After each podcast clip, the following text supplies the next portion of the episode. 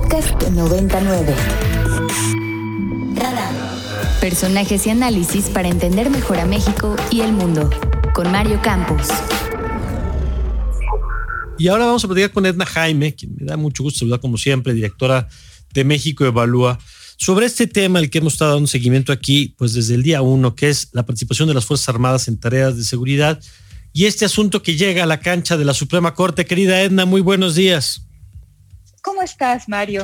Eh, me da mucho gusto saludarte y creo que es muy buena noticia que la Corte decida. Así es. A ver, ¿por qué? ¿Por qué te gusta que la manera en la que se esté resolviendo ese tema sea por esa ruta?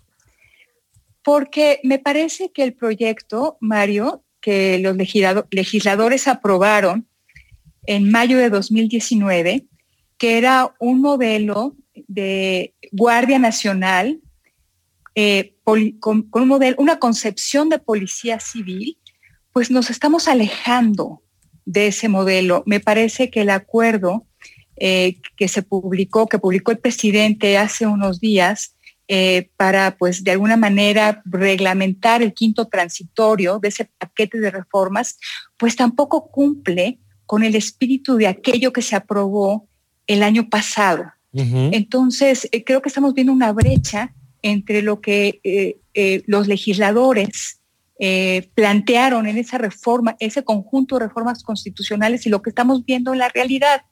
Entonces, me parece muy importante que la presidenta de la Cámara de Diputados pues haya presentado esta controversia constitucional. Me parece muy importante que la Suprema Corte de Justicia lo haya aceptado y que la Corte decida. Ellos son los que tienen, los que eh, vigilan que lo que la letra de la Constitución dice se cumpla. Y, bueno, pues me parece que para los mexicanos no puede ser más que buena noticia que hayan aceptado esa controversia constitucional y que se analice a fondo. Eh, porque lo que está a juego es, es mucho, Mario. Está desde eh, pues nuestro régimen democrático, pero también cómo vamos a atender los asuntos de seguridad. Me parece que el presidente está pateando el bote para los siguientes años. Eh, en estos días justamente, Mario, salió un reporte del Observatorio de la Guardia Nacional y pues sí vemos que de civil no tiene nada, que está integrado mayormente por elementos del ejército, la marina, eh, que el mando está eh, en, el ejército, que los recursos están en, las Fuerzas Armadas y lo que nos proponíamos, o por, lo menos así lo entendí con la reforma que da vida a la Guardia Nacional, es que por fin estábamos poniendo plazos para darnos instituciones civiles y poder retirar a las Fuerzas Armadas de tarea de seguridad y yo creo que vamos caminando en un sentido muy contrario. Edna, buenos días. La saluda Ricardo García. Siguiendo con esto que apunta Creo que es muy importante mencionar que esta controversia no significa que estemos diciendo que las Fuerzas Armadas son corruptas, sino que necesitamos acotar sus facultades, porque de lo contrario, si no lo hacemos, generamos el caldo de cultivo para abusos de autoridad y para violaciones de derechos humanos.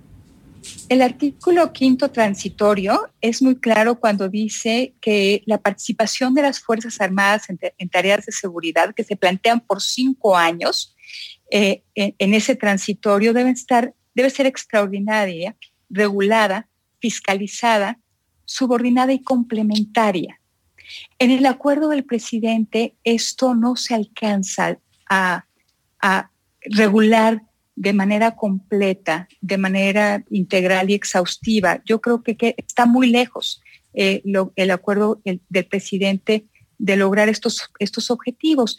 Y yo creo que ese fue el espíritu de ese consenso entre legisladores eh, eh, que aprobaron estas reformas constitucionales y pues yo creo que ellos deberían ser los más interesados en que este, este espíritu de esa reforma pues se cumpla. Por eso estoy muy extrañada de que haya legisladores de Morena, del PT, que estén recriminando de manera muy fuerte eh, a la presidenta de la Cámara de Diputados por haber presentado esta controversia constitucional. Y es más, creo que le corresponde al legislativo eh, eh, eh, regular este quinto, este quinto transitorio Y, bueno, me parece bastante desafortunado que recriminen y señalen a la legisladora que presentó a la presidenta Laura Rojas esta controversia constitucional.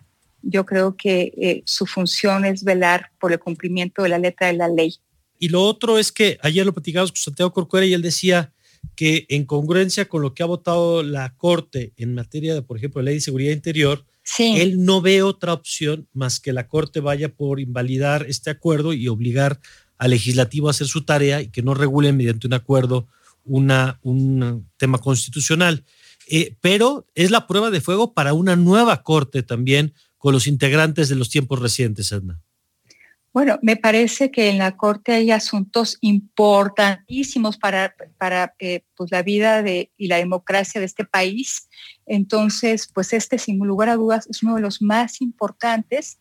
Estoy de acuerdo que pues la Corte ya ha emitido algunos fallos donde pues simplemente eh, pues hace, hace una defensa de lo que dice la Constitución y respecto al papel de las Fuerzas Armadas. Entonces, yo creo que va a haber congruencia con esto y, me parece una buena noticia porque va a obligar al Ejecutivo Federal, a los legisladores, a ir más, más a profundidad y a darnos la oportunidad de que las Fuerzas Armadas tengan un papel de coadyuvancia, de acompañamiento en tareas de seguridad, pero que no se conviertan en la única opción. Tenemos que fortalecer la vía civil. Y justamente ese era el espíritu de esta reforma y necesitamos recuperarlo. Si no invertimos en, las capacidades civiles de seguridad y justicia, no vamos a tener oportunidad de recuperar la paz. Pues sí, sin duda. Pues Edna, gracias como siempre por compartir la reflexión con nosotros.